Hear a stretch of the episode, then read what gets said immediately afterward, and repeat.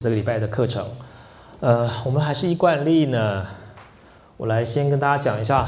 好，我们这个礼拜的问题就是我们要如何理解所谓的天下秩序。天下秩序呢是，呃，你可以说二十世纪后期我们在理解中外关系啊，那中国跟其他地方呃其他国家的这个我们讲外交啊国际关系上面的一个最重要的理论。那待会我们会来说明啊。那我们今天。主要的讨论就是在讨论天下秩序那相关的问题。那但我自己其实是天下秩序的一个呃这个理论的受惠者，也在推动这个理论。但是我们有若干的反省甚至批判。哦，那我们现在进一步来了解。那接下来啊，当然呃，我们也继承上礼拜啊，我也习惯啊，这学期上课呢都跟大家来讨论一些历史学的一些思考的问题。那上礼拜我们谈到这个一个事实多个诠释。啊，那历史学研究首先我们要知道这个这个是呃事实哦，那这个是诠释事实，我们要借由考证，那事实只有一个哦，那好比说你说这个二二八事件到底死了多少人，那这个我们要追求这个事实哦，那我我说三千，你说五千，你说两万啊，那我们大家来来来辩论，那总有个你死我活吧哦，或者说诶，我们还很多地方没看到，但是诠释。啊，诠释就容有容许有很多的角度啊。我觉得二二八事件是因为什么什么什么？那你觉得是什么？哦，那这个本来就是历史学研究的常态啊，倒也不用争得你死我活。那我们必须把各自的立场表明。这个立场当然不是指那不是指自己的这个政党属性啊，或自己的认同，而是说我从什么角度、什么观点来讨论这个问题。那今天我要跟大家简单谈一下，就是多元复杂的事实。历史学啊，我我经常讲，历史学研究呢有一个很简单的呃口头禅嘛，对我个人来说啊，也就是说，历史学研究就是要把复杂的事情说的简单，简单的事情说的复杂，这就是历史学研究。为什么我们要把复杂的事情说的简单呢？因为我们要理解嘛。哦，那如果说历史学是在记流水账。啊，记记记流流水账。今天有问我说：“哎，甘老师啊，这里这这学期上你课的同学，你觉得如何？”好，那我介绍说一号同学啊，如何如何，介绍到二十八号啊，讲了二十八个人，你你一头雾水。所以我总要做一点简单的结论。哎，好比说，我跟我会跟大家讲，哎，今年这个班上的同学啊，嗯，比较认真啊，或者哎，这个呃，今年这个班上的高年级的比较多啊，我们总要做一点简单的结论。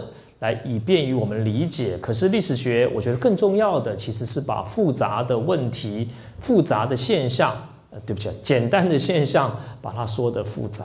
那这个不是说我们为了要写论文嘛，这样多发表点论文，而是说历史学的本质就是复杂。啊，历史学的本质，历史现象的本质啦，它就是很复杂的。那我以前上课也举过这个例子啊，哦，或许有人听过。那我最喜欢讲，好比说你要你要问我说，中国文化是不是一个重男轻女的文化？中国文化是不是重男轻女？哦，如果你要要我得到一个答案，我觉得是。中国文化在历史上的确重男轻女。你看我妈妈以前呢，帮我跟我妹妹做便当，那两个便当，那只有一根鸡腿，那要放在谁那里呢？当然就放在我的便当里头嘛。我妹妹就没有便没有鸡腿可以吃啊。因此你可以说重男轻女啊。那当然这个，但是历史学家啊是希望把这个问题更加以衍生复杂。现在。这几年来，这一二十年来，很多人在研究中国历史上的这种对女儿的观感。其实很多研究都在告诉我们嘛，传统中国的妇女其实很喜欢女儿的也很多嘛。啊，很多人研究清朝的这个跟女儿的观感。所以说重男轻女这个概念啊，你只能说在某个意某个地方它是真的，但是你不能过度去推论。好比说这个中国的父母啊都喜欢儿子不喜欢女儿，这个推论不出来。啊，你只能说，但你可以说，那为什么我妈妈她要把便当，她把鸡腿放到我的便当，不放在我妹妹便当？因为她觉得啊，这个儿子呢才是承这个家业嘛，啊，女儿呢就委屈一点没有关系嘛。但是你你能不能推论说我妈妈比较喜欢我，而不比较不喜欢我妹妹？那个推不出来。哦，甚至我想到到现在呢，到我这个年纪了，哦，那我我我妈我妹我这个我妹妹跟我妈说，妈妈我今天要回家。啊，这个这个陪你，我妈妈都好高兴啊。我每次跟我妈讲，我陪我妈妈都没有很高兴，她觉得儿子好讨厌啊，回来吃他赖他啊。那所以说，其实很多的证据都在证明，传统中国的父母亲其实很喜欢女儿的啊。那那喜欢儿子有他的一个特别的原因。那更重要就是后面这句话了，就是说不要把简单的结论当成是另外一个推论的前提啊。好比说，你问我说中国的皇帝是不是专制？我我觉得是，但是你不能够用这个前用这个结论去做其他研究的前提，说因为中国皇帝专制，所以如何如何。如果你知道历史现象是很复杂的，不要用。一个研究的结论去做另外一个研究的前提哦，好比说你问我说，中国是不是重男轻女？我觉得是，但是你不能说因为中国重男轻女，所以说传统中国的父母亲比较喜欢儿子，我觉得推不出来啊。你应该要注意事情的复杂的层面。那这星期啊，我要跟大家讨论的啊是。我们从上星期我们谈到册封啊，册封，那当然我们对于册封啊，册封体制，我们可以做一个简单的结论。那册封是传统中国最重要的中外的关系的一个制度。那另外一个制度呢，就是我比较少说的，在这一讲里头就是朝贡啊，说册封跟朝贡。那册封的原因。啊，册封的原因经常是中国的周边国家，它在建国运动当中，他要得到一个新的身份以及适合他支配的需要的一个运动。那我这个意思就是说啊，这一二十年来，我们对于册封体制，我想并不是缘起于我的研究，那许多学者都已经说到了。过去我们总认为。啊，总认为册封啊，就是外国君主来向中国啊皇帝称臣。那我曾经读，我曾经写过一篇一篇会议论文啊，其中引到一个一个北韩啊北韩学者的一篇论一篇论文，他说啊，他说高句丽高高句丽啊曾经向中国朝贡以及接受册封，那个是韩国史上的一大屈辱。一大屈辱啊！这是我们韩国人的屈辱啊！因为我们向中国称臣啊，那那个是不得已的，因为中国很强嘛，所以说我们过去韩国的首长呢，就在这个屈辱当中呢求生存啊。其实这个这种这种历史的实境是错误的了哦。我们所看到的绝大多数向中国朝贡称称臣我接受册封的，很多都是主主动。啊，主动的，当然我也跟大家分析过，历史学研究很难说什么叫做自愿，自愿不晓得是什么东西啊。但不管怎么说，你你你切一个横切面来说，其实并不是中国逼你的，中国没有逼你来跟我跟我朝贡接受册封，是你要来的啊。就某个意义上来说，那你说我我我我为什么要来了？啊，那它有两个目的，你也可以说。在整个第三世纪，尤其在东北亚的建国运动当中，这些新兴国家，它要取得国际地位跟国内的支配地位，这是政权最重要的。哦，那到了二十世纪，你说一个新的独立国家啊，举我们台湾为例好了，我们台湾最想做的一件事情就是进入联合国。啊，那台湾啊，其实是二十世纪。的一个国家的研究，nation 的研究当中最有最有趣的例子哦，那你也可以说台湾其实在很多地方啊，其实是一个 nation 或者 nation state，只有一个地方不是，就是没有外交承认，没有人没有人承认我们哦，那因此。台湾最想做的一件事情就是赶快加入联合国哦。那你也可以说，现在的啊，现在的国家，你要得到国家的地位，你就必须要要有外交承认，得到邦交的承认。我有五五十个邦交国，你有八十个等等。哦，可是呢，在前近代的东亚，你要得到你的国家的定位，就必须要得到天子的册封。那这个天子，大多数呢，就指的是中国的天子啊。虽然说中国天子也是个暧昧的概念啊，暧昧的概念哦。那就像我我我们上一堂课哦，这个我们在在在做在上研导课，那有同学问我说，那在南北朝时期啊，那为什么要向南朝朝贡册封，而不接受北朝朝贡册封？坦白说，我也不太知道为什么。我不知道。但是不管怎么说了，反正对方一定是中国中国的天子哦。那我接受接受他的册封。那这个册封的目的有两个，第一个确定我的国际地位啊，就像上礼拜我说到，为什么倭倭王啊，第四世纪的倭王，他要啊，他要去这个呃向中国朝贡。那他的目的啊，他的目的是要确认他在东北亚这些新兴国家啊，高丽啊、新罗啊、百济啊等等当中，他的优越地位要得到中国天子的承认。更重要的，当然就是要在地支配这些新兴的王权，他的国内支配地位没有你想象那么稳固的。啊，他仍然在斗争的过程当中啊，像像日本的倭王政权，他在大和，就今天的京都奈良，他要还要跟北九州啊，跟日本海各个王权进行对抗，所以说呢，他赶快跑来跟中国啊，希望中国你册封我成为倭王，所以他有在地支配的这些意义，这是这几年来我们对册封册封体制的一个理解。那这个这个这个研究呢，其实。呃，做的最多的啊，那衍生来说的一个理论就是所谓的天下秩序说。天下秩序这一词啊，这几年来啊，我我不敢说耳熟能详了啊。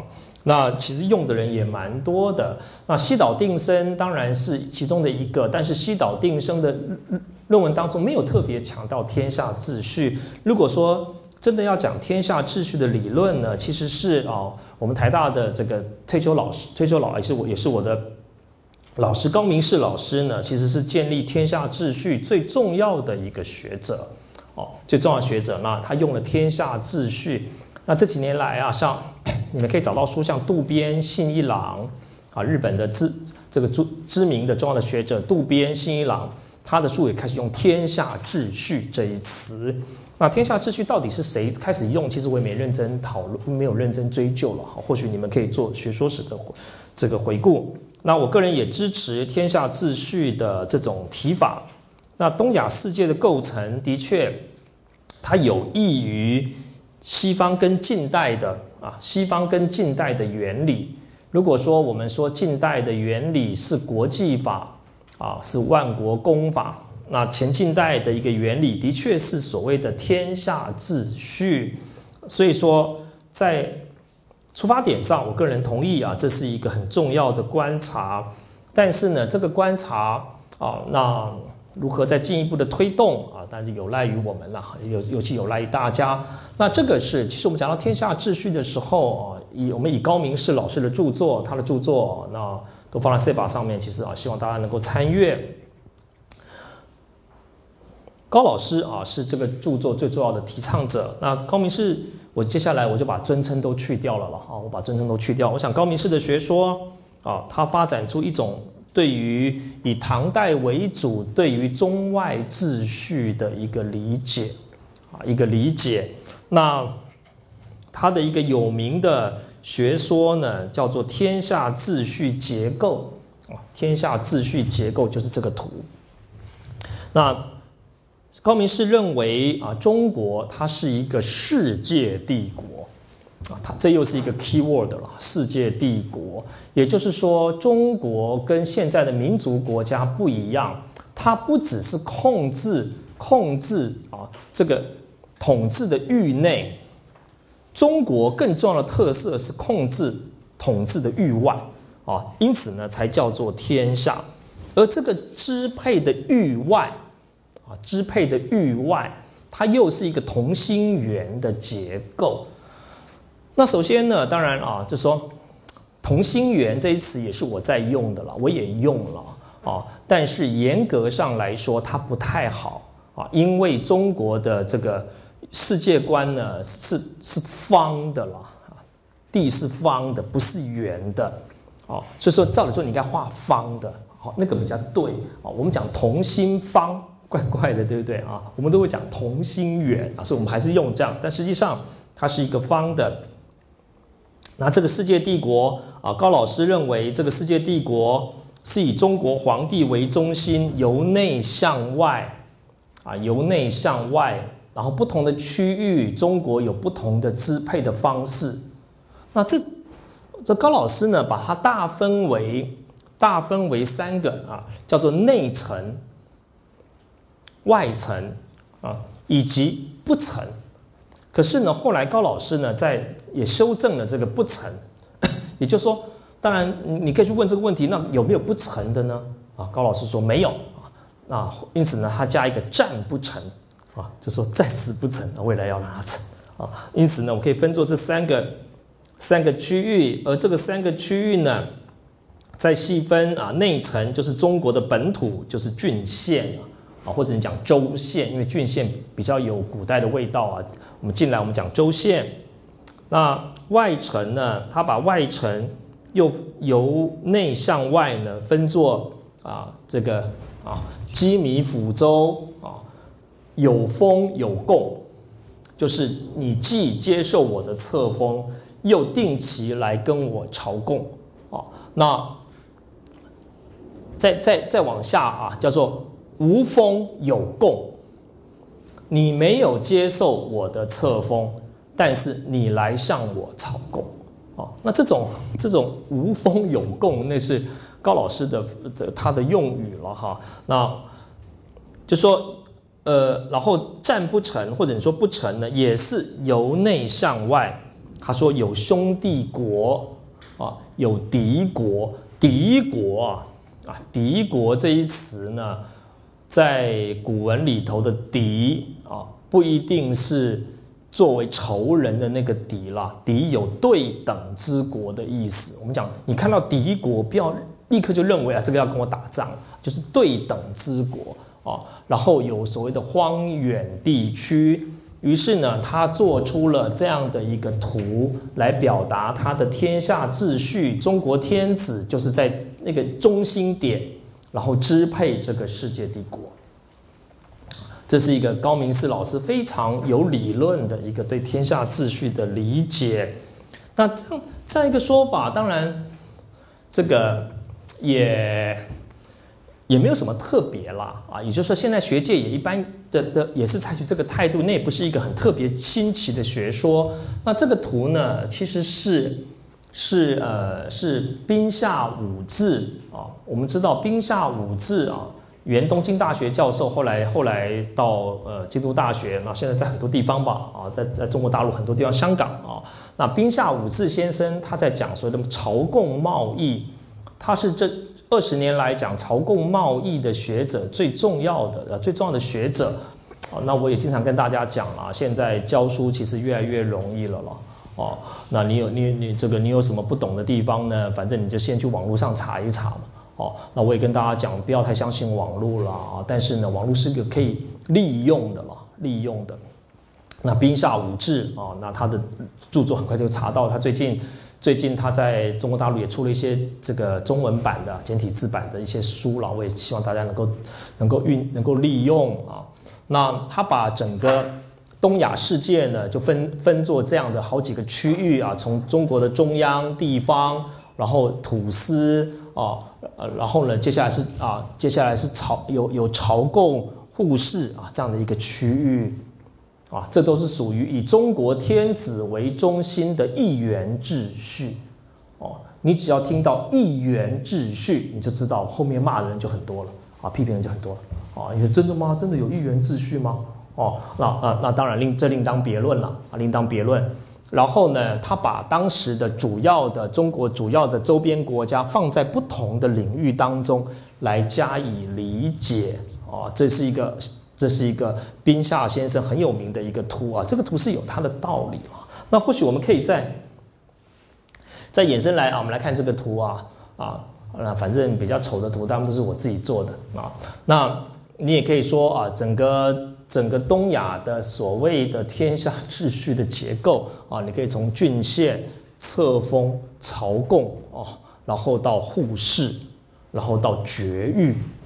到绝就中国不不往来的地方啊，你可以用这样子来想象，这是一个哦，像包括像高明士老师这样的学者，他们所建构的所谓的天下秩序的的一个一个一个图像图像。那因此，中国就是一个世界帝国啊，因为它除了控制郡县啊，然后控制跟他册封的朝这个凡属国之外，它控制很广的一个区域啊，那都有一个政治秩序的连接跟它的关联性。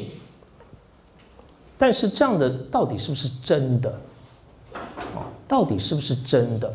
那，呃，我我我不是在暗示大家不是真的了啊，只不过是说这个问题其实是很困难的了，我还是要跟大家强调，其实很困难哦。那我在这前几个礼拜也跟大家提起了，或许这几年来新史学开始起来，啊，那很多人也开始做所谓的新史学，那我个人也倡议新史学的研究了哦。但是我一直跟大家讲，其实传统的政治制度相关的理解，其实很多地方我们不懂的还是很多很多了。我想并不至于说今天因为因为啊这个政治社会的研究已经做结束了，所以我们来做一些新的研究。我想不至于是如此嘛。哦，那当然啊，当然，首先啊，首先我们看到刚才以高明寺老师为代表的这个天下秩序的结构。哦，那内层、外层啊，不成或占不成，然后分分分这么多区域。如果这个是皇帝制度啊，我们用这个这一词。如果说这个是皇帝制度的一个支配的理念啊，它的支配的理念，那它一定有文献上的根据。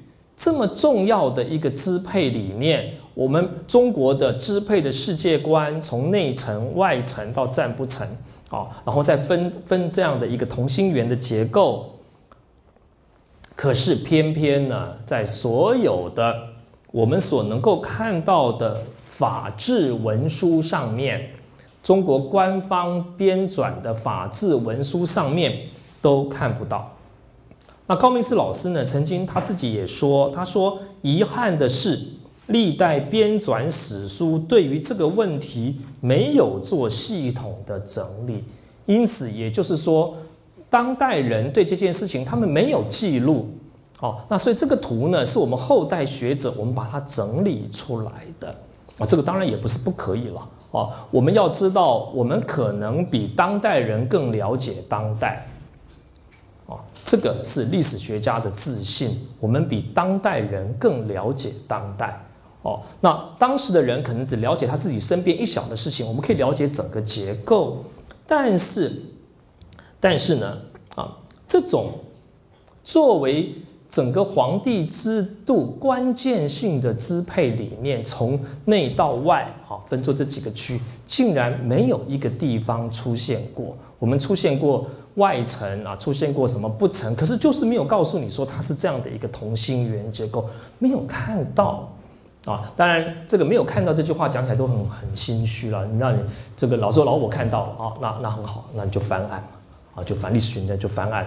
好，那我讲这个海滩啊，这个海滩啊都是白色的石头。老师，我找到一个黑色的，好，那那我的话就错了啊。这历史学研究 最基本的，那你也可以说这种同心圆的结构啊。我们先来看这个啊，其实这种同心圆的结构呢，在哪里出现过呢？其实它是在儒家的典籍里头出现过的。那儒家的典籍里头最有名的就是所谓的五福说跟九福。五福有两个意思啊，一种是讲丧服制的五福啊，所以你看到五福的时候呢啊，哎，现在我常觉得啦，现在研究真的是很很幸运呐啊。我只怕你不知道关键字了，你只要知道关键字，其实网络上查也都还容易了。你说网老师网络上会不会骗你？那你可以选，你要自己选择，你不要随便乱看呐。哦，那那当然五福有两个意思，第一个指的是丧服里的五福，那第二个指的是从从内到外的支配的五福，还有一种是九福。那五福是在禹贡里头，九福是在周礼里头，那这个就是所谓的。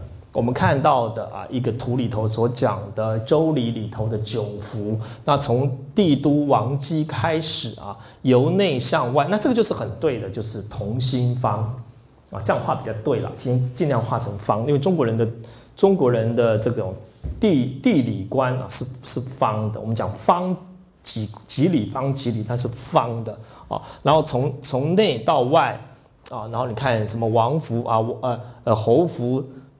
殿服、南服、彩服，一直到藩服啊，是这样的。然后不同的服呢，中国天子有不同的支配策略啊，有些地方呢应该要纳税，有些地方不用纳税等等的啊，你要纳什么东西，有这样的一个规划。所以说，这是一个很典型的、很典型的儒家的世界观。但是问题来了，儒家的世界观是不是可以直接当成是政治支配的整个政策跟法律？啊，这一点其实是我们对于过去的儒教研究啊的一个很强的质疑哦。那包含你去看，好比说高老高明事先的文章当中，他在证明这个不成成的时候，其实最主要的证据是经典，儒家的经典。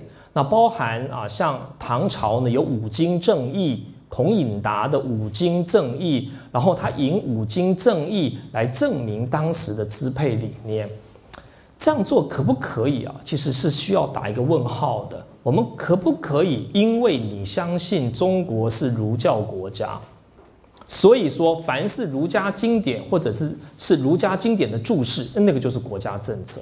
我个人觉得不可以，不可以哦。那如按按按按照这个道理，那中欧洲中古是基督教国家，那你可不可以引圣经就说欧洲人这样做？不可以啊。啊，你说，哎，我引一个这个经，这个圣经的解释，就是，哎，这个就是这个法兰西王国的政策。我想没有人会这样做吧？那你为什么可以引用孔颖达的《五经正义》里头的一个注解啊？然后说，哎，中国就这样做，然后你再对照那个注解里头所讲的，完全没有证据的。所以说，啊，当然这个并不是在讲某个特特定的学者了，当然，而是说今天太多的人把。儒家的经典直接的把它当成是国家的政策，这是非常危险的。儒家的经典只是反映了当时儒者的世界观，这个世界观是有有效力的，它会影响到很多事情，可是不一定是政策哦。那当然没有，我们没有直接的证据可以证明啊，这种天下秩序结构呢，它是当时中国的政策。政策其实找不到，那那但你你也可以这样讲呢，说啊，老师它不是政策嘛，哦，但是呢，它是一个客观的秩序的结构，哎，这个有可能。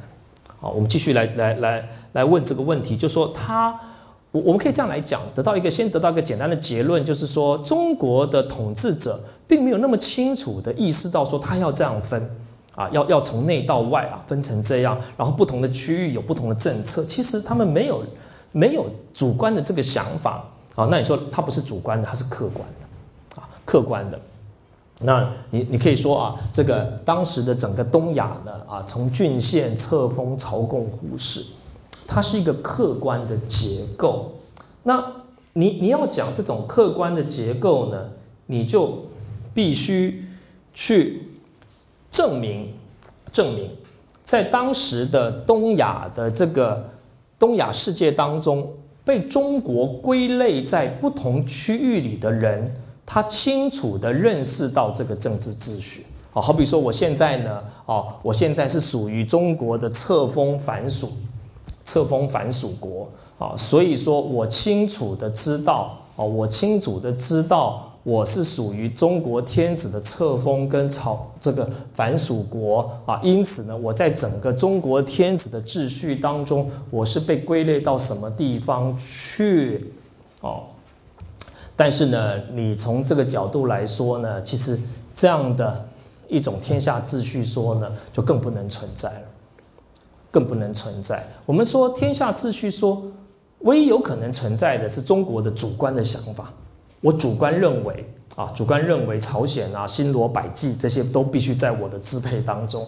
那至于说新罗、百济他们怎么想，那个我我我管他的哦。但是呢，我们一方面其实很难去证明，很难证明中国有这样的政这样的政策。我们更难证明的是啊，更难证明的是说，这个被中国归类在这个天下秩序的同心圆里头的不同区的人，他们有这个意识。那这种证据就太多了。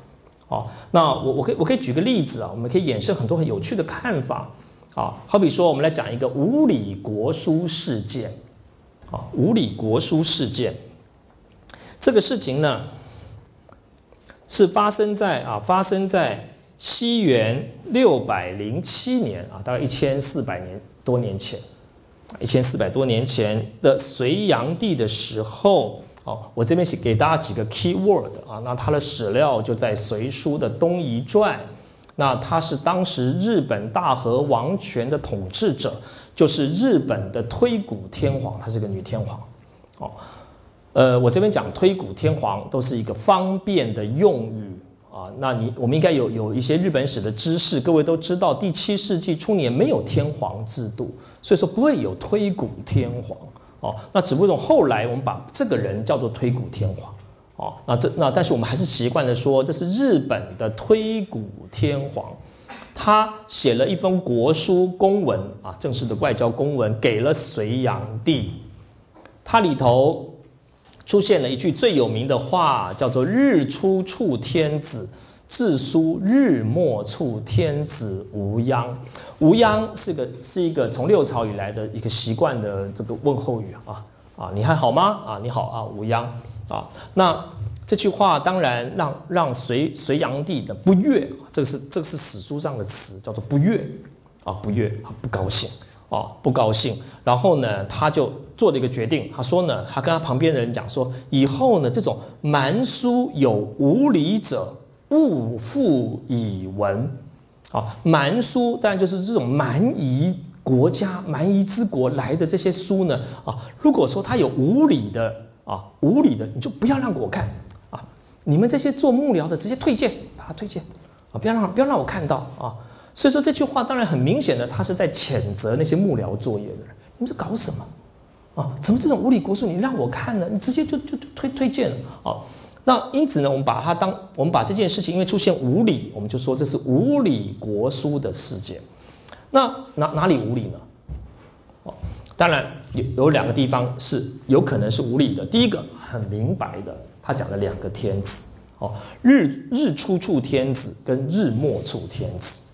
两个天子，岂有两个天子的哦？只有我，我隋炀帝是天子哦。那第二个就是日出处跟日没处。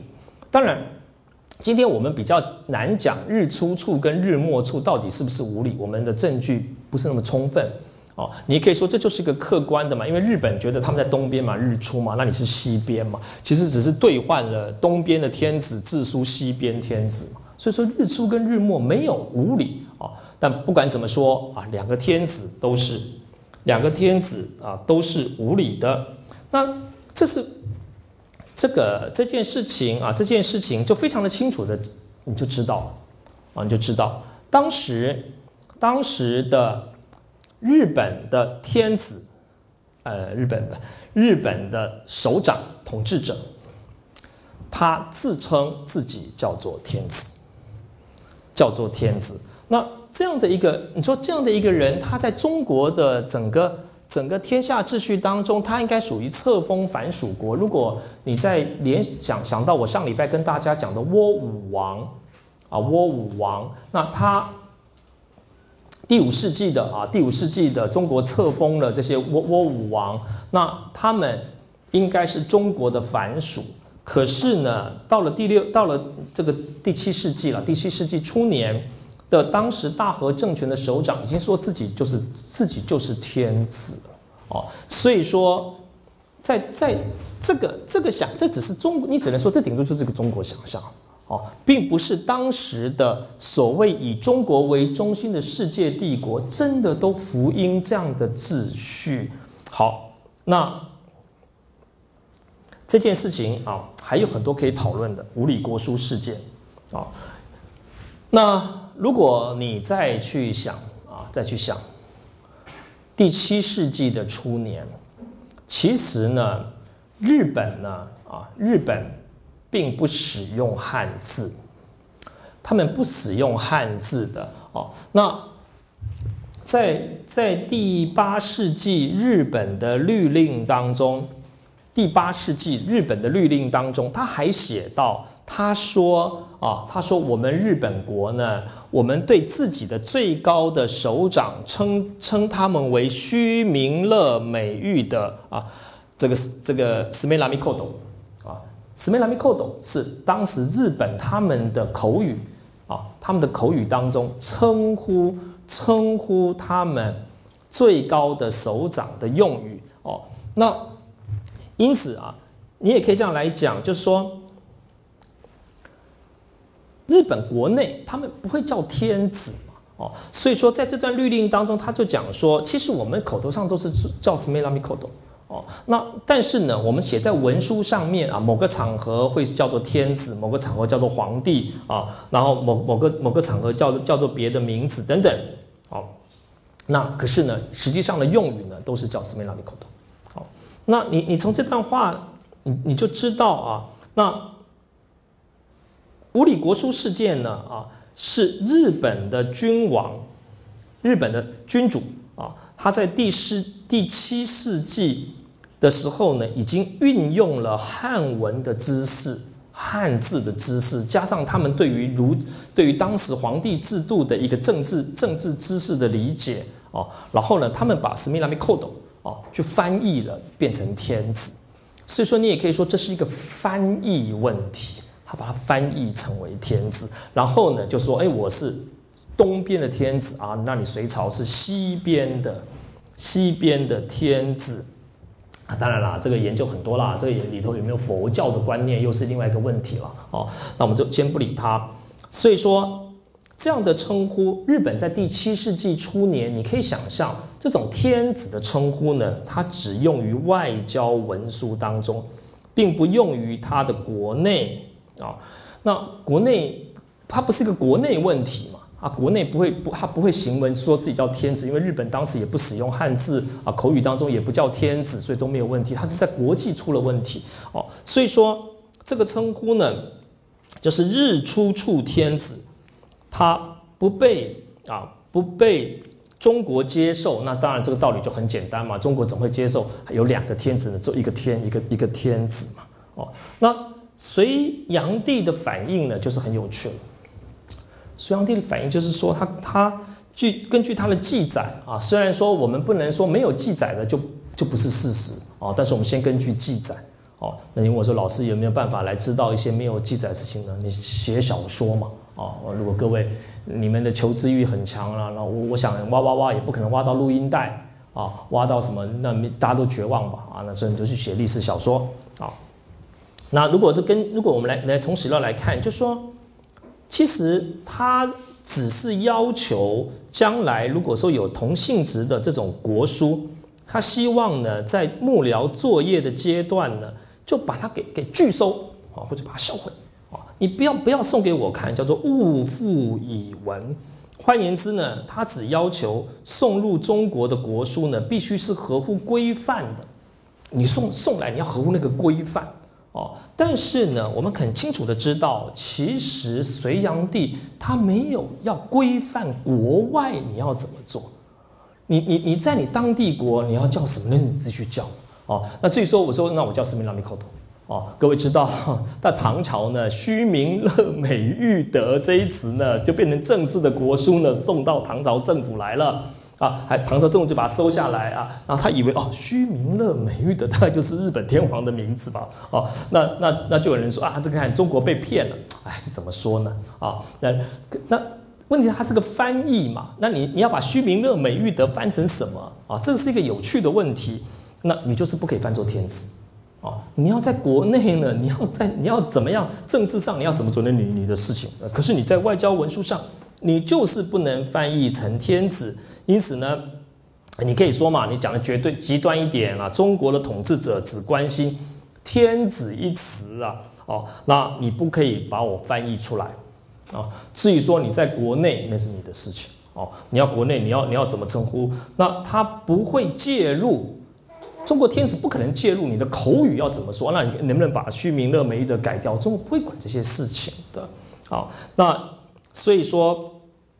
你要用这词去称呼你的这个首长的里面你的事情哦，因此这这一点就是我自己最喜欢说的。我们说天下秩序呢，其实它是一个礼的秩序，礼貌的礼啊，它是一个礼的秩序。那这个礼的秩序呢，它表现在各国的军长呢如何以汉字来称呼他自己。就中国关心这一点哦，那。当然了啊，这个也就是说，其实中国对于他域外的政权呢，其实是不太干预的了啊，这点是我要一再强调的啊。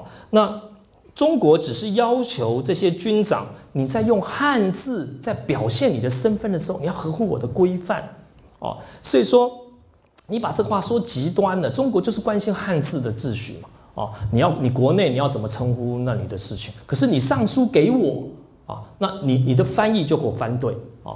其实他是要他是在乎这一点啊。那因此，那你那那你那更有趣啦，更有趣，你你就可以去问嘛哦。如果你上这门课上到现在，你越来越理解，其实汉字跟王权的关系很深刻嘛。那那些不使用汉字的国家，我管他的，反正你也不使用汉字嘛，对，你要叫什么，反正我也听不懂啊，那都没有关系啊。那。哎，高明士老师呢问了一个很还另问了一个很有趣的问题啊，我也可以把他的文章有这篇文章，那为什么隋炀帝不打日本？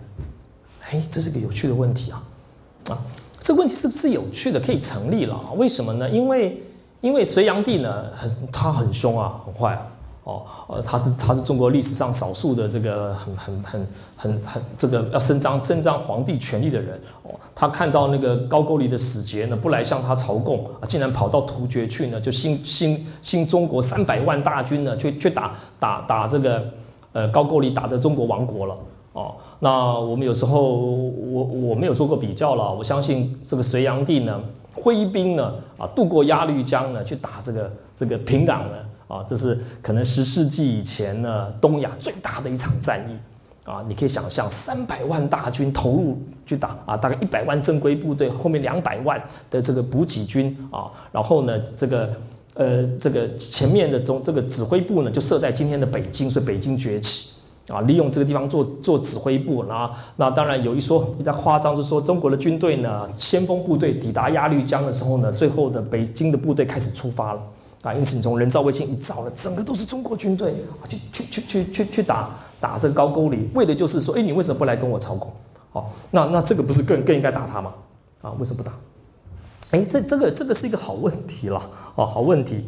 那但是就说，呃，历史学经常在问这个问题，为对没有发生的事情呢，我来问个问题好了。呃，也可以问啊，啊，好比说，你可以去问一个问题：明朝人。明朝的人为什么主要喝茶不喝咖啡？这也可以问一问嘛。啊，这这这是什么问题？也可以啊，你可以研究这个啊。那你可以问基督教，这个基督教为什么在在在前在这个近世以前，基督教在中国不流行？哎，这也是可以问呐。啊，所以没有发生的问题不是不能问，但是呢，问没有发生的事情很难呐，其实很难啊。那于是呢，但是呢，我们从从史料来看啊，那高先呢，高老师呢，他是这个问题有意义，你必须第一个，你说隋炀帝在第一个想法要打打日本啊，那这个问题才会出来嘛啊，那我第一个想法要打日本，因为觉得很生气啊，那第二个想法认为，诶，可是呢，我根据呢其他的原因，我决定不打了，哦，那那那我们开始问，那其他原因是什么？高老师的意思当然是他的意思就是说，哦，因为呢，啊，日本呢，它是属于绝育了，啊，我们把它定义成绝育啊，那我们不打绝育的嘛。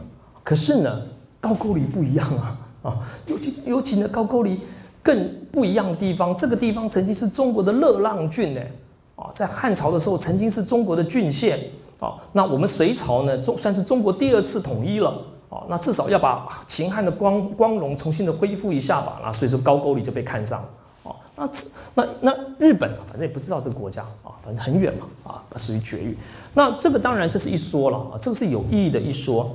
但是呢，我们回过头去看史料啊，回过头去看史料，我们可以呃不一定要否定高老师的这个说法了。但是你可以看出，其实隋炀帝他连第一个念头都没有啊。他从来没有说，他从来没有说要打打日本啊！你可以说他对这个问题的解释理解就是这个无理国书勿复以文，你不要不要再送给我了，我不要看这种不要看这种无理的国书。那或许这个你们你们都比我聪明了，想象想的比较多，你可以去看高老师的文章啊，把史料找到，你可以重新来想这个事情。那我我要讲的是什么呢？讲的就是说，高老师的重点在于说啊。那中国是一个积极干预域外的哦，但是呢，我们有时候反过来，真的吗？中国有有要那么干预域外吗？或许高句丽是一个很极端的现象啊，中中国不能接受他做什么事情去挥兵去打他。中国为什么要老是去打高句丽啊？真的是一个谜了啊！我我也经常在讨论这个问题，为什么啊？或许跟热浪郡有关啊，因为因为曾经是中国的领土嘛。哦，那不然的话，中国为什么要从隋文帝啊就开始要准准备打他，打到隋炀帝啊，隋炀帝打到灭国，然后唐太宗去打啊，然后唐太宗打完了以后死掉了，然后再帮他儿子唐高宗打啊，然后就是有名的小说里头的薛仁贵征东啊，最后把他打下来啊，哇，这么长时间为了打高句丽，可是这是一个很特别的了，其实很特别的。那一般来说，我们说中国的政权其实它不是一个外向型的政权。哦，那我我我们再来批评一下这种天下秩序说，它不是它作为一个世界观是可以存在，中国的世界观是如此哦，它作为很多政策的一个原理，可是呢，我们不能预设哦，我们不能预设中国要在这里执法哦，我觉得这个是我们对于高高先的东西做一点批评哦，你不能去设想中国一心要建构这样的制度。这是他的世界观，他把各种的现象呢拿这个来解释啊，为什么要这样？为什么这样？可是他没有要积极的建立起这个这个样子，这是两个不同的事情啊。世界观跟我要做这件事情是两件不同。那你可以说中国只是把域外啊进来了一个东西，那我搞不清楚。我说啊，那应该是这样。但是呢，我有没有一定要维持住，一定要利用我的武力来建立起这样的呢？其实没有。那中国对域外的政策，基本上它是要维持一个礼的秩序。哦，那中国的中国的王权基本上它是一个内向型的王权。我希望你来跟我朝贡哦，可是我没有要干预你域外的政权，好吧？我们休息个五分钟，好了，好不好？啊，呃，或许我们可以这样来讲，就说高明师老师所所建构的，以他为代表啊，所建构的这样的一个概念，它是非常好用的。那它是一个世界观啊，那这个世界观呢，让我们来解释很多存在的事情，让它合理啊。那但是呢，中国并没有想要用武力来建构这样的所谓的世界帝国的秩序。那这个也有学者啊说啊，历史上的中国有天下法，用天下法这一词。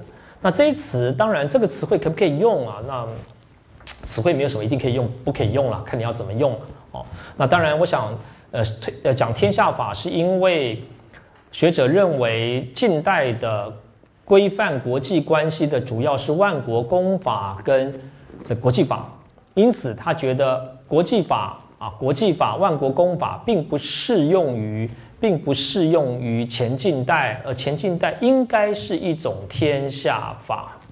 啊，那这个高先的理论，高明师先的理论是说啊，天下法主要有两个重要的重要的概念，一个是德。道德的德，一个是刑，刑刑法的刑哦。或许你们听过大刑用甲兵，也就是说最大的刑就是就是国军啊发兵去打你哦。那呃高老师也也在很多文章当中，他去推论了啊中国如何建构起这种这种呃中国跟周边之间的关系。那我在前几个礼拜也提到过了。当然，隋隋以及唐初是一个很特别的时期。我个人虽然有很多人认为我自己在研究隋唐史，我很惭愧了哈，就说很多地方这个地方我也说不说不上来。也就是说，隋以及唐初是不是一个对外征伐很厉害的啊，在中国历史上很特别的一段时间？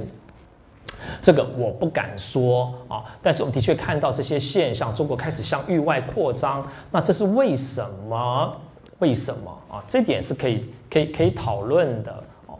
那但是我们通整个历史来说了，中国其实其实。两千年的中国啊，当然这个我这样话也不太对了，因为你还要把呃这个元，我们会待会把元朝去掉，把清朝去掉哦。那还有魏晋南北朝中国的所谓的分裂啊，那你也可以说中国其实是一个哦要支配域内，支配域内而不介入域外。因此呢，当然你说啊，当然你说呃很多人呃你看到尤其中国大陆一些一些著作就说哦，那他说中国是一个爱好和平的民族。啊，我个人也接受了。你你从结果来看啦，中国是一个爱好和平的民族，但是这个爱好和平呢，并不是他们的民族性爱好和平哦。我个人研究历史，从来不相信什么叫做民族性哦，我只相信结构，相信制度啊，相信一些历史事件的影响。我不太相信有一个东西叫做民族性。就想说，很些很多人说，哎，他说中国的民族性呢，就是收红包，那才怪。哦，收红包怎么是中国人的民族性？你但你可以说，那我举很多收红包例子，那我也知道。哦，你你只能说，我我不相信有个东西叫民族性啊。日本人就没有收红包的民族性哦，那英国人也没有，就中国人有收红包哦。那你你你应该从制度面来理解嘛。在明清时期啊，那中国有个很重要的制度叫做虚吏政治嘛。那你也可以说地方政府当中呢，有很多事情要做。很多事情要做，可是中国政府呢，却把地方政府的人力呢大量的精简，哎，是中国很畸形的做法。那一个县政府里头呢，正式编制人很少，可是县的事情这么多，那很多事情委托给谁呢？委托给虚吏。啊，这些是他那虚吏成为政府跟人民之间实际上办事情的人。你要申请证照可以，你要找虚吏；你要诉讼可以，申请文件要找这个虚吏。可是虚吏又不是国家的正式的正式的公务人员，那他的薪水从哪里来？那就跟你收规费嘛。啊，你要申请建造是不是可以啊？那收点钱啊。你要你要诉讼啊，收诉讼的规费。那因此呢，就养成了哎。公务人员跟人民收规费的习惯，虽然明清政府三令五申说虚吏不可以跟人民收钱，那不等于没有这没有意义的嘛？因为不然他薪水哪里来啊？政府睁只眼闭只眼，他就变成了一个传统，变成了变甚至变成一个惯习习惯。好，那到了民国以后啊，甚至现在吧，那很多的很多的公务员明明拿国家的钱，他还要跟你收规费。哦，那你你你你我相信的是这些制度嘛，我我不太相信什么叫民主性。但是你说，如果说我们说前近代的中国爱好和平，你当那个结论也对了啊。爱好和平有很多的原因啦，当然你也可以说，你也可以从经济上来推嘛。一个农业王权，它不会任意向外去扩张，那个没有无利可图嘛。啊，但另外一点，你也可以说啊，中国的天下的理论，它也规范住了。其实它是一个内向型的政权，不是一个向外扩张的政权。好，我愿意提供这一点让大家来思考了。但是中国历史很长，变异性很大，而且我也在跟大家讲，讨论中国的王权，你要注意多元的做多元的行动者啊，你不能讲皇帝一个人嘛。我们说啊，秦始皇啊，秦始皇挥军去去什么？那个只是文学用语了哦，很多事情也不是秦始皇一个人做的哦。那当然，你也要注意到，皇帝、中央官僚、地方官僚、边郡的官僚、商人啊，不同的做法哦。所以说，但是但是你你从中央政府的角度，中央政府的确不主张向外侵略啊，这一点哦。那就好比说，这个我们很多大陆的学者他们在讲，他说中国传统中国。啊，尊重多元民族的文化，哎，这个是对的哦。你从你从现象来观察，这是对的哦。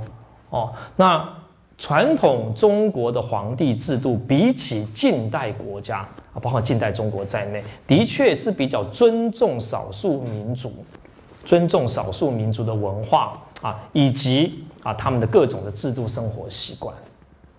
但是这个可以辩论嘛？但你说那什么叫尊重？不管也是尊重啊！哦，那那是因为中国从这样的天下观当中，他把那些少数所谓的少数民族了，我讲少数民族其实不是一个好的词汇啊，把这些人啊，把它放到这个脉络里头去。那中国的政策就是不干预嘛，你自主嘛，哦，那这种自主不干预，可以从从某个角度来说，那它就是尊重了。反而是近代近代国家出来了以后，因为 nation state，它要求要有统一的文化啊，因此不准你有跟我不一样，你你你要说国语啊，你不可以说你的方言，开始消灭你们的文化。所以说，我们不应该以为传统皇帝制度是专制，那它就是啊，它就是对这些这些民族文化会进行消灭，其实是反过来的啊。那但是你问我说，老师他是不是尊重呢？哎，茶余饭后大家可以来辩论。但是就事实来说，它是不干预的。但你可以说这种不干预呢？那你要问我不干预到底是好还是不好啊？这个有时候它是一个诠释问题嘛，诠释问题。我也我也我也举过这个例子嘛。国民政府国民政府认为台湾岛上的人都是中国人，所以说大家都要说国语，任何场合都应该说国语。好，那那那，哎，这是一种。那所以说，那些那些会讲台语的人都不可以讲，你要讲国语。你从某个意义上来说，那是压迫、大压迫害。啊，那港英政府是不是这样？港英政府呢？啊，那只有香港人当中，香港的中国人吧，少数人你说英语，多数人你你你不说就算了嘛。啊，开会的时候我找个翻译嘛，你翻译翻嘛。啊，那很多就歌颂港英政府，啊，港英政府好，真的吗？啊，你从出发点来说很难讲谁比较好啊，谁是尊重对方很难讲啊。哦，你可以说，因为我觉得反正你就是二流嘛，对吗？华人都是二流的。啊，你们不说英文就算了，你们会说的人就尽量说吧。啊，不说人就算了。啊，那我找个人翻译吧。哦，那国民政府认为啊，大家都是中国人嘛，所以大家都应该要讲讲讲讲讲讲中文。所以说很难讲啊。但我我不是在在为国民党的国语政策辩护了，当然不是这个意思啊。所以说那是诠释问题了，看怎么诠释。但是的确啊，你从天下秩序的角度来说啊，那你可以说它是一个礼的秩序，不是一个法的秩序。中国动用动用军队啊。去打域外，为了建立他的天下秩序，这个例子很少见到啊。一般来说，他是不干预的啊。那当然，为什么会有这种外向型的帝国的想象呢？啊，外向型的帝国。后来我在查，我在查我这段话呢，其实呃，后来发现应该是呃九十。呃，九十九年吧，民国九十九年的春天的时候，是不是？你们你们在座三年级的同学，有人应该上过我的《中国史二》吧？其实我我也讲过啊，类似的东西。那如果你听过的话呢，或许我们我们再换一种角度再把它说一说哦。那近代近代的学者经常有这种册封关系或者反蜀国啊，那它是中国所支配的蜀国的这个概念。这种讨一一讨论册封关系，讨论到反蜀国哦，那最喜欢拿来做比喻的就是中韩关系，中韩的关系，这是很有趣的。中韩关系作为一个对照啊，那中国如何作为韩国的宗主国？那韩国是中国的反属国，看这个印象到今天都还是啊，所以我想这个为什么？这个台湾或者中国跟韩国之间很多奇妙的情仇，我也觉得是很有趣的，啊，很有趣了啊。那台湾也是很奇怪的，很奇怪的仇韩亲日，很奇怪了啊。那那我我曾经遇到一个韩国的一个一个在台湾的一个一个政治的领导人，在跟我讲，他问我说，为什么台湾人这么仇韩亲日啊？真是哑口无言啊，哑口无言。那当然，我想。或许日本人曾经统治过台湾吧，台湾一直有一个日本人优越的那种那种感觉吧，啊，觉自己矮了一截。可是对韩国人呢，又在传统的观念当中，觉得韩国曾经是，曾经是中国的中国的这个反属国，所以哎，你面对韩国人就觉得自己高级，啊，高级。那我有一次去去这个汉城首尔去看参观他们的王王王宫啊，就看到台湾的观光团啊，这个好小啊，啊，比起我们中国来说，这太小了。他说：“你的立场在哪里啊？啊，那当然他是比故宫嘛啊，这很有趣了，中国人的这种观念啊。那当然我们可以看到，近代我们对于中国跟反蜀国的这个关系，其中有一个很重要的转类点，其实是是中韩关系的例子。你可以你可以想象嘛，中国在在十九世纪后期的这个反蜀国，一个一个调调，一个个调调。”哦，那中国在你可以说从一一一八七零年以后，面对几个重要的问题，第一个就台湾问题，牡丹社事件发生了，台湾问题、新疆问题啊，然后再接下来就是反蜀国一一一一一一直调调。那中国呢，对于台湾问题跟新疆问题的做法就是建省，建省啊。那在我们的我们念的中华民国地理里头呢，我们还在讲新疆省。很奇怪的一省，新疆省啊，之后我们会讲而已啊。台湾也变成台湾省嘛啊。还有另外一个就是反蜀国调调，那韩国的调调其实是中国最痛的啊，最痛，那就代表中国的反蜀国都已经丧失了。好，那你可以想象，中国当韩国当丧丧失了韩国的这个反属国以后，中国就说啊，我们是世界上独立的一个国家啊，我们要争争取跟别的国家的平等。这是太奇怪的言论了。中国以前是个大帝国，哎，啊，那我们看到的是，我们举举举一个很重要的事例，就是一八七三年，这时候，清朝总理衙门对日本的外交官啊柳原前光提及中国对朝鲜的立场，这点我我我也在很多场合提到过，这就是牡丹社事件。因为牡丹社事件发生了，所以说啊，那日本的外交官跟中国的外交官开始有了一些交涉，跟总理各国事务衙门，在一个机会当中啊，那这个外交官柳柳原前光就问中国的总理总理各国事务衙门说，他说，哎哎，你你们跟朝鲜是什么关系啊？啊，那那个外交官啊，中国中国的外交人员顺口就说了啊，他顺口就说，他说朝鲜乃中国的属国。啊，这个这个当然也可以利用册封关系啊，这个长期以来所谓的朝鲜国、朝鲜王朝或者李朝啊，跟中国的关系来说啊，但是他讲了后面这一段，他说内政教令、核战权力皆与中国无关，故是自主之邦。啊，所以说这就出现了两个词汇，一个叫做属国，一个叫做自主之邦。那现在我们也开始用啊，我我我跟你们提起过，我们就开始用蜀国与自主之邦来理解中国的册封朝贡国，这是一个最最简单的概念。什么叫做册封朝贡国？它是中国的属国，但是它又是自主之邦。那那刚开始的时候，中国人觉得说，那那我们可不可以？那这样的话，我们可不可以跟韩国签订签订条约呢？可以啊。你们可以跟韩国签订条约，互相签条约啊。可是啊，可是中国的以总理各国事务衙门为首的外交官员立刻发现这种说法绝对是不对的啊！因为你根据当时的国际法，就是万国公法，万国公法签订外签订这些这些通商贸易协定的，必须是主权国家。那主权国家。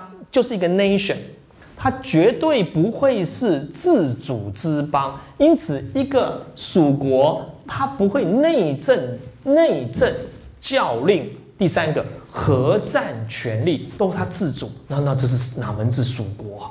哦，那这是不对的。从你从现在，你从万国公法来说，所谓的殖民地、殖民母国、宗主国、属国这个关系来看，不可能的事情。哦，那。但是啊，但是这句话恰恰反映了正确的理解，也就是说，我们对于册封朝贡国的正确理解，就是它是一个自主的属。然而啊，然而中国开始不能接受，不能接受啊。你也可以说是九世纪后期的万国公法的世界体系啊，那那中国开始要接受万国公法。开始要以万国公法作为中国的一个，作为中中国的一个国家的定位啊，中国成为万国公法的一一国，那因此他就很快的，中国外交官很快就知道，对于韩国只有两个选择，第一个，你承认它是属国啊，你认为它是属国，可是什么叫属国呢？这个属国要由万国公法来定义。而在万国公法定义下的属国啊，你也可以说就像一个殖民地一样啊。那它的核战权力、内政、外交啊、教育、教令等等，都要由母国、宗主国来决定哦。它是一个附属之国，没有没有一个国家又是属国又是自主之国，没有这种国家。那中国只有两条路可以走。第一条，你把你把这个朝鲜啊，或者把韩国把它给给殖民地化啊，就是用西方的。办法让它成为西方式的这个这个属国，这第一条路。第二条路就是让它让它独立，独立独立建一个国家。那中国当然赶快采取第一个啊。所以说，你看一八八五年啊，这点也是我我也最喜欢提到的啊，就是中国任命了袁世凯为驻韩办事大臣啊，那为代表性的事件啊，象征中国是韩国的宗主国。那我也跟大家提到过。在传统中国，从来没有、从来没有中国派代表去住在蜀国的，没有，只有蜀国派代表来向中国朝贡册封。蜀国派代表来向中国朝贡册封的时候，可以在一段时间当中住在中国的首都或者它的附近，这个可以。啊，或者住在你的馆里头，像像琉球在福州有馆，你住在里头，这可以，OK，不一定要在首都，可以，但是呢，没有我我反过来派，没有，没有。哦，那所以说中国在跟国外国的外交关系近代了啊，那中国接受外国的使节驻华比较容易，中国派使节去驻外国很难，这个突突破不了啊，突破不了这个观念。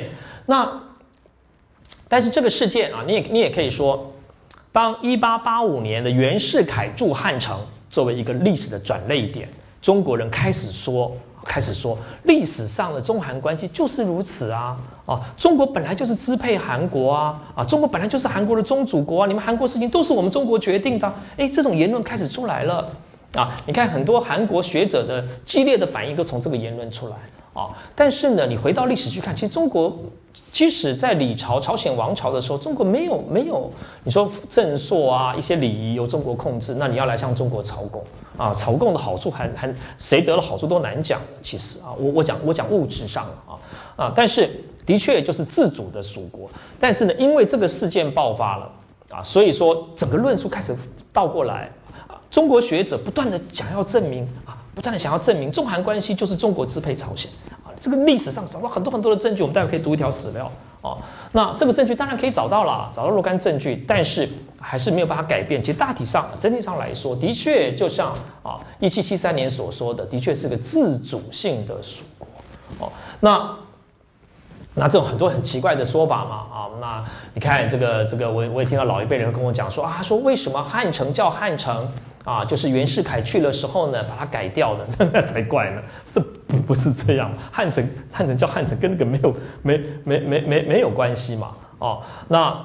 哎，我然后后来汉城改成首尔嘛，改成首尔，哦，那在好多年前，我一篇文章啊，其实我一篇文章在在在觉在在在讽刺啦，讽刺汉城改首尔啊，其实我自己是觉得是很奇怪的逻辑，其实在某个意义上啊，那。呃，因为汉城啊，汉城跟中国支配没有关系啊。其实汉城是你们韩国人自己自己命名的哦。那你说为什么那条江叫汉江？那是另外一回事啊。那汉城跟跟汉人统治之城没有关系哦。那我还看过一篇文章啊啊，那在一个在一个台湾的一个独派的报纸上，他说他是大骂中国人啊，中国人就是阿爸啊，历史上中阿爸，那喜欢跟他取名字。你看他们支配韩国啊，历史上支配韩国就叫汉城，没有吧？啊，就像你看。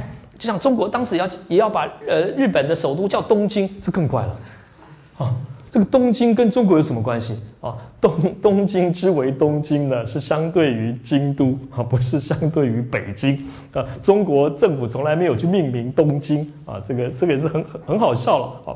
那不管怎么说啊，不管怎么说。但是呢，你也可以说中国很遗憾的，就是一八九五年啊，甲午甲午战败，其实中国就已经丧失对韩国的支配了啊。短短的，但是这十年却造成了一个一个一个非常有趣的。你也可以说，今天为什么这么多中外学者觉得中国是一个外向型的外向型的帝国啊？支配强强而有力要去支配支配域外，其实受到这一次事件很大的影响。你也可以这样来讲啊。你可以这样来讲，这个是一个近代中国论述，近代中国的论述，近代中国要建立一个论述，就是中国曾经支配广大的域外，哦，那现在呢，中国呢，因为被西方欺负了，所以说呢，哎，很多都掉掉了，掉掉了。但是呢，在中国历史的光荣里头，曾经支配过这些地方，这是一个不太完整的记忆了。不太完整。这些国家曾经向中国朝贡、接受册封，这是真的。但是这些国家都保留了它很大的自主性。历史的发展是很有趣的了。哦，我们有时候谈形式、谈实际，是不是呢？那现在呢？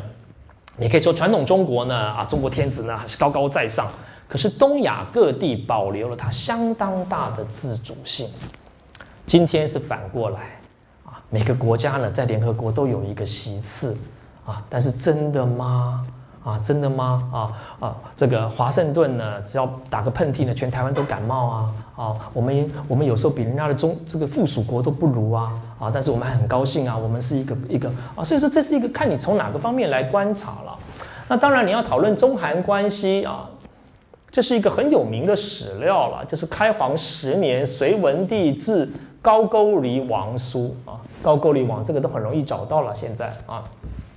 那这个段文字也也很也很容易很容易理解。那像这种国书很多了，那你你你就希望大家参考这个代表经典的著作，就是高老师的著作啊。大家这个对这个问题有兴趣的一定要参阅啊。啊，高老师是把这个问题带到台湾来的最主要的贡献者啊。那这个高句丽这个这个隋文帝呢，就写信给写信给高句丽王啊，那就讲说啊，这个还有另外一封信讲啊，这个秋天到啦，希望大家啊，你要跟你的国民讲啊，要穿衣服啊，这不是废话啊 啊，那他要表现出就是父亲的爱嘛，父爱。好，你也可以说中国的天子他是要表现这样的一个礼仪的身份秩序，其实他没有要干预这些国民啊。当然看你看你要讲什么叫干预了。那这封这这个这个文书很很容易读了啊，他是在跟你讲说你你给我小心点啊，这是一封恐吓信啊，恐吓信哦。那他说啊，他说啊，这个他说朕受天命啊，爱欲率土啊，为王海宇宣扬朝化啊，那。我也一再的跟大家强调啊，那历史学走到今天了，史料找史料也都没有那么难，虽然还是很难啊，当然哦。那但是呢，我也希望大家不要啊，不要去采证史料，一段一段采证。我看到太多的文章啊，他是把很多的史料把它解开来，抽出一段啊，去拼凑他要的图像。我们与其做这个事情，不如回到一段史料去看他到底在说什么。哦，这很这很容易。他说我受到天命啊，那我要啊率土啊，但这是很含混。反正这个这个呃地地上的地方都要都都有我啊，我要爱育他啊，那因此呢，我我委托你啊，在在海海的一隅，海的一隅啊，那宣扬我的朝化啊，那御史元首方主啊，这是一个成语，自己去查了啊。那各式各样的人啊，都能够各随各遂其心，哎，这也是一个很有趣的话啊，要遂各位的心啊。那他意思就是说，中国的理论啊，为什么要要做五福啊、九福？有个理论就是说，每个人有不同的人性啊。那当然了，你们是比较野蛮的，就野蛮性啊。那我就让你们去发挥你们的野蛮性吧啊，我也懒得支配你们。啊，你们去做你们的吧！啊，那你说这个叫做歧视 还是尊重啊？歧视跟尊重经常是一线之间啊，其实了啊，歧视跟尊重呢是非常有趣的事情啊，是是一线之间。哦，那 OK，他说各随其心，这是一句很有趣的话，其实了哦，他说。啊，王没他说你啊，你你这个高丽高句丽王啊，你你你你啊没钱死人啊，然后你你来你来朝贡啊，那虽称凡父呢，臣节未尽，嗯，对我还不太不太尊敬哦。那他说那他说王既人臣啊，你既然是人臣啊是臣，你就应该跟我一样啊，随同正德啊。那他说朕于苍生皆悉如赤子，哎，这也是一个很有趣的话了啊。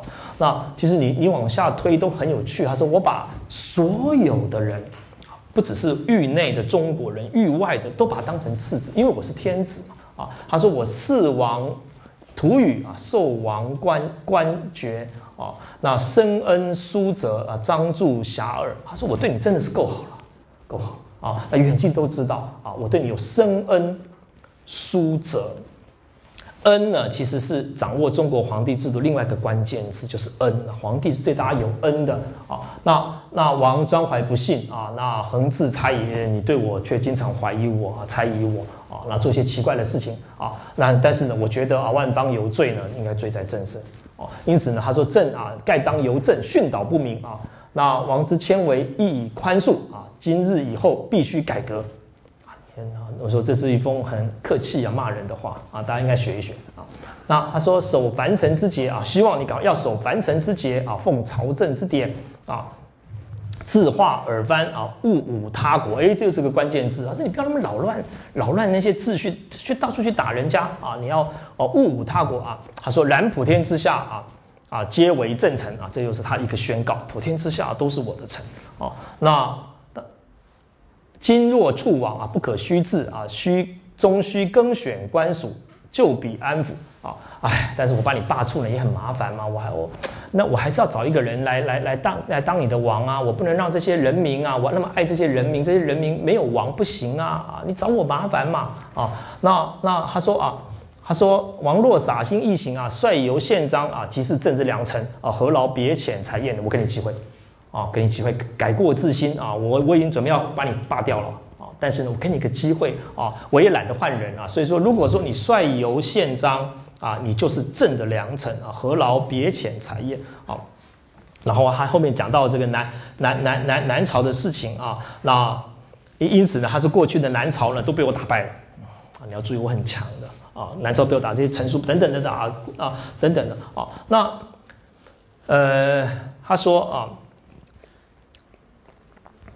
他说最后他说，朕若不存韩愈啊，则亡前前命一将军何待多力？哦，派个将军就把你打败啊，但是吹牛啊。这个隋朝请全国之力呢都没有把人家打败，打的亡国了哦。那这个历史上呢几个亡国的人，这个天寒地冻呢亡国的例子啊，这个可以比一个就是隋炀帝啊，这后面的隋炀帝，这是隋文帝，另外一个就是呃就是希特勒，再一个就是谁拿破仑啊，他们都是例子，他们都是那当然你也可以说隋朝为什么打高句丽打的亡国呢？因为他们要越过鸭绿江，越过鸭绿江。高老高老师有这个研究了啊，那隋炀帝打高句丽是最有趣的一个例子嘛啊，你也可以说他就是为了要隋炀帝是一个要要要要讲皇帝礼仪的人啊，所以说他这场战争呢，一方面他渡过鸭绿江，那北韩呢很快就遇到冬天了，就要要速战速决，偷袭奇袭啊，兵不厌诈。可是呢，因为皇帝御驾亲征啊，所以不可以用这些诈术啊。每打一座城呢，先要派一个将军去宣告啊，你赶快投降吧，你要不要投降啊？如果你不投降，我下午明天下午三点我就来喽。哪有这种打法的啊？所以，所以就算中国打赢了，因为百万大师来了啊，百万的这个这个雄师来，可是呢，因为进度太慢啊，那打打打，冬天来了，所以说都打得很惨。你也知道，中国后来把高句丽打下来，是从是从朝鲜半岛南边上去的啊，渡海啊。南边上去才把它打掉，那这个有点吹牛了。明义将军根本打不啊。他说：“许王自新耳啊，他说宜得正怀自求多福哦。”那这是一封很有名的，我们来读一封很有名的对于高句丽王的恐吓信啊。那高高明是老师的这个这个文章呢，很多这种这是不不难查到了。你找高句丽传，这个很多很多的这种信来读一读好。那这种如果说你是你是韩国人，但看的人还蛮气的啊，这种。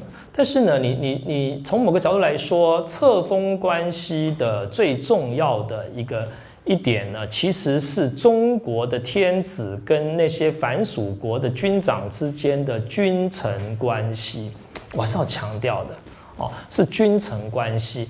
那韩国啊，朝鲜了啊，呃，我们讲是高句丽了啊，高句丽向中国朝贡接受册封，代不代表高句丽整个国家是中国的一部分？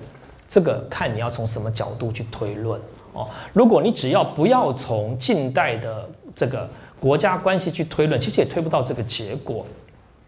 好，那时间关系了，我们大概有十分钟啊。那还有一个我们要去检讨的理论，其实是费正清理论。费正清理论，那好像去年啊，去年呃，这个是大陆的出版社啊。出版了一本啊，中国的呃中国的世界秩序啊，传统中国的对外关系。那费正清啊，你可以说是战后啊讨论中外关系的一个最最重要的是是高发的级的一个学者啊。那这本书啊，各位有啊，但其实以前就有很多的，这是大概一九五零年六零年代的书翻译成中文啊，但已经半个世纪过去了啊，但是它成为一个典范。那美国在战后之所以啊以费正清为首要研究中国的这个中国的外交，当然它有个原因，是因为要了解中共。美国吃了中共很多的亏，那中国这个国家怪怪的，不晓得他们在做什么啊，所以说他们成立一个成立一个一个成立一些机构来研究中国的外对外关系。那费正清的一个很有名的理论就是中国这个国家。啊，它对外关系呢，当然跟近代不一样，它是一个天朝外交，它是一个天朝外交，或者讲朝贡外交。那跟跟今天的外交是不一样的，所以说美国人要了解中国，必须要从所谓的天朝外交的角度来理解。啊，这是费正清费正清学说。那天朝外交当然就是高高在上的外交，只有你来向我朝贡哦，只有你来向我朝贡，那我是在你之上，因为我优越嘛哦，那没有平等外交，所以只有你来跟我磕头的叩头的外交，磕头外交没有平等外交。那这种例子有很多嘛，你可以举清朝很多的什么马嘎尔尼事件啊，来来来举证。那现在很多人也在研究这一块了。那我个人不是专家，我坦白说了啊，清朝很多我也我也不是专家，但是呢，这个研究其实是可能比我在研究这个中韩关这个这个隋朝的应该是更有趣吧啊。如果各位将来对这个有兴趣，或许清朝是比比隋朝更应该去研究，有更多的史料啊。那因此呢，就没有平等外交。历史上，中国历史上没有平等外交的。那当然，你就可以知道天朝外交、平等外交，它就成为一个 key word。好，那这个这个 Fairbank 这个呃费正清以后呢，就很多学者讲中国也有平等外交，有啊，怎么没有呢？啊，中国跟匈奴啊，中国跟吐蕃啊，或者你要念吐蕃呐，啊啊，那都有啊。哎，这也是一个辩论哦。那我我会给大家一些书单，但是呢，其实我们。比较有兴趣去问的哦，那详细我就不说了了。我们给大家，请大家参考一些书籍了，那些书都不难念。那什么叫平等外交？到底到底什么叫做？我们应该来思考，到底什么叫做平等外交？啊，有时候呢，我们讨论一个事情的时候，回到一个原原出发点去讨论，那什么叫做平等外交？但平等外交它本身是基于，你可以说啊。这一段呢，因为我最近帮这个新史学的这一期呢写了一个导言啊，讲这个这个国际体系的啊，我有这么一段话啊，其实这个都卑之无甚高论了。各位对西洋史可能都比我更懂啊。我们说近代以来的所谓国家体系的制度啊，发源于一六一六四八年的所谓西巴利亚条约啊，这个条约或者合约确定了 state 的原则，state 的原则啊，那就说呃，过去过去的这个政治单位啊，有些什么叫呃。呃呃，这个大诸侯的凡属国啊，也是教属于教宗的什么国家？那虽然说我们不同的不同的政治单位，但是呢，你是一个什么大公国，你是一个什么国？那现在不是，现在大家都是 state 啊，我们都是 state。好，那因此呢，就确立了国与国之间的关系，像主权啊、主权、领土啊、主权、领土等等的。好，那法国有确定的六角形啊，这个六角形呢，就是我的领土。哦，那我在这边实施我的主权，法王是最高的。哦，那这个我我我每次喜欢讲这个，我自己对中国欧洲中古史啊很有兴趣，但是也是一知半解了。哦，那我我觉得欧洲中古史呢最难最难让人家理解的一句话就是我的附庸啊，我的附庸的附庸不是我的附庸啊，我的附庸的附庸啊不是我的附庸。这句话如果你不懂，不要来问我了啊，你就问刘慧老师。啊，什么叫做我的附庸的附庸？不是我的附庸哦。你可以说，这个一个一个法王的控制区域当中，很多很多地方他管不到。那现在不是了啊，确定主权领土，那就发展出所谓的万国公法。那你也可以这样来讲，什么叫做平等外交？也就是说，我们我我是一个 state，你也是一个 state，那我们应该是平等的。好，我的元首到你的国家去访问呢，是放二十一响礼炮。那你的元首到我国家，我也放二十一响礼炮，这是要平等啊！哦，那虽然说你的国土比较大啊，我的国土比较小，但是我们都是 state 啊，哦，那这个叫做平等。那今天啊，你可以说今天台湾啊，假设台湾是个 state，这个美国也是一个 state，那我们应该平等啊，啊，都平等对待啊。虽然说我比较小，这个才有平等跟不平等。可是如果说你认为传统的中国，中国它是一个一个帝国。它是一个多元的国家上面的那个那个地方，其实什么叫做平等啊？什么叫做平等？这是一个值得思考的问题。当然，我我个人也支持天朝外交这样的一个概念。但是呢，我们对于像费正清以来的这个研究的一个批评吧，或者你说挑剔啊，就说你不应该把中国太快的定义成是一个像 nation state 的国家。你把中国定义成 nation state，韩国也是一个 nation state，那所以说你你才会说，你看中国跟韩国不平等。可是呢，如果说你把中国或者皇帝制度的把它定义成它是一个东亚各国之上的那个天下的政体啊，它本来就是它本来在地位上就被认为高于各国，你就不会有平不平等的这个问题。哦，当然我不是讲我不是在讲对错了，对错。哦，那就像在今天教室里头，你会跟同学争平等。哎，你说这个桌子啊，这个我们都是修课的，你不能超过我的桌子，你不能超过我桌，我们一人一人用一半。啊，为什么呢？因为我们都是修课同学。哦。但是呢，我不会跟甘老师争，甘老师就用这么一张，啊，因为我是老师啊，你怎么跟我争平等？哦，所以说，呃，什么叫做平等外交是可以思考的，就像说这几年来的研究，其实很多人在讲不平等条约，不平等条约，像正大的唐启华老师，啊，正大唐启华老师，他们就在研究不平等条约，啊，都研究的非常的好。那，呃，我们以前都都都在教不平等条约，那你告诉我什么叫平等条约？我今天你说哦，我今天中国跟英国打败了。订立了不平等条约，那订立的平等条约是什么？平等条约，那那个赔款割地，这个跟平不平等没有关系啊，没有关系啊，哦，所以说你就可以知道，在一八四零年中英战败以后啊，中国跟英国打，中国战败以后所定的条约啊，中国割地啊、赔款啊、领事裁判权啊、啊最最惠片面最惠国待遇啊等等，其实中国根本不认为自己。接受了不平等条约，不不认为啊，哦，因为啊，中国战败了啊，就是就赔人家钱啊，不然你要怎样？这不是历史的常态吗？中国也经常战败啊，啊，也不是只被英国打败过一次而已，所以那个跟平不平等都没有关系嘛。那问题在于说最惠国待遇嘛，领事裁判权嘛，等等，哦，可是中国在刚开始说不认为这个不平等啊，那就反正不就是这样嘛。那必须等到一八六零年、七零年以后啊，因为中国开始接受万国公法，才发现哎，原来不是这样。啊，原来不是这样。原来呀，原来一个中国人在美国犯罪，要接受美国法律制裁。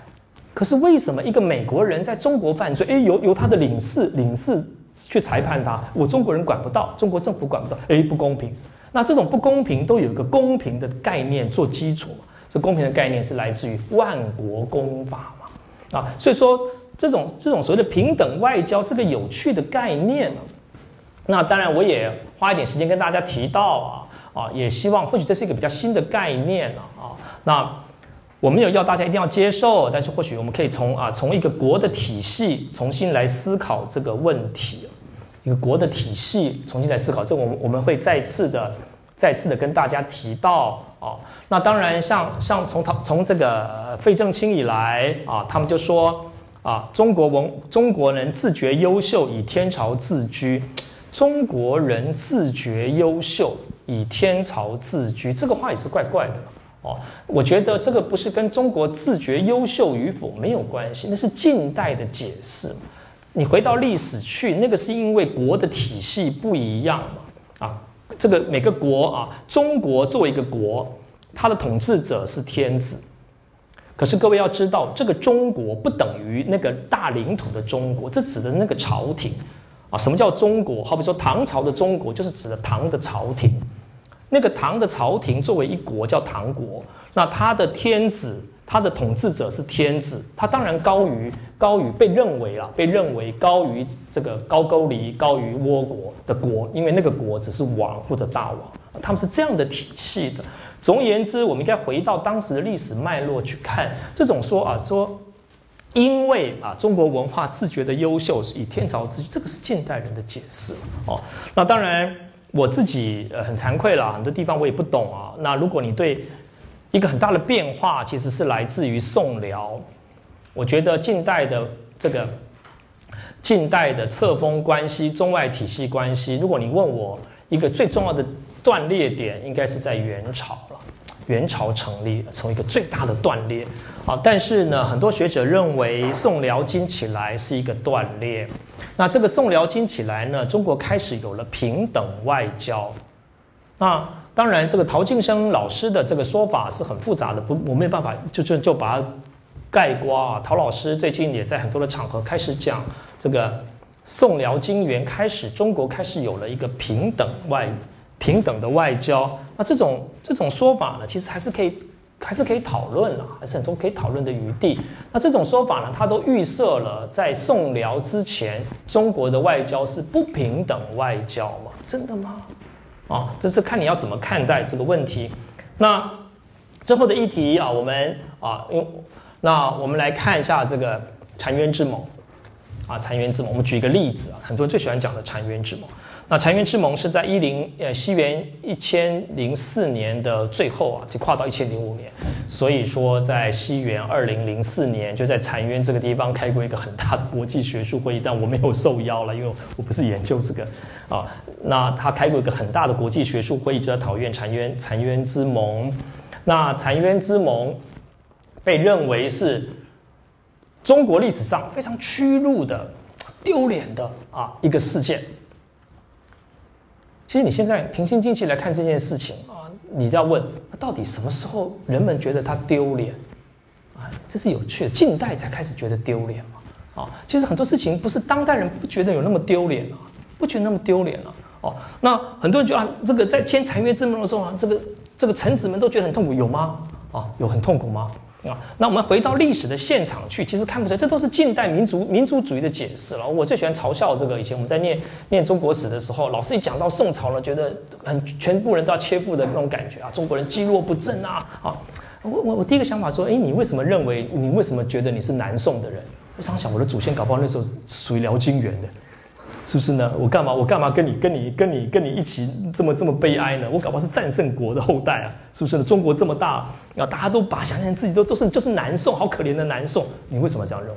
那都是近代奇妙的民族主义嘛。其实啊，非常好笑了啊。那你说，哎，那那很多人为为什么觉得，哎，为什么觉得这个这个是可忍孰不可忍呢？历史中国历史的一大一大这个丢脸的事情，他说约为兄弟之国。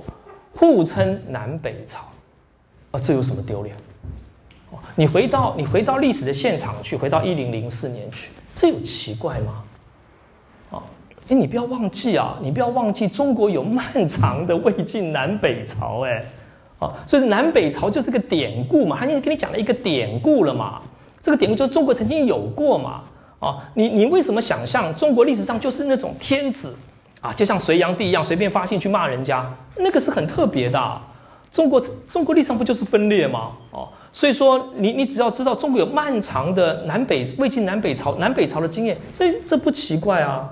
哦，那当然当然当然，我的学生也在问啊，我的指导学生在问，那在南北朝时间，中国是分裂的，有两个天子啊，甚至更多的天子，那他们到底是怎么想对方？哎，这是一个历史学的研究。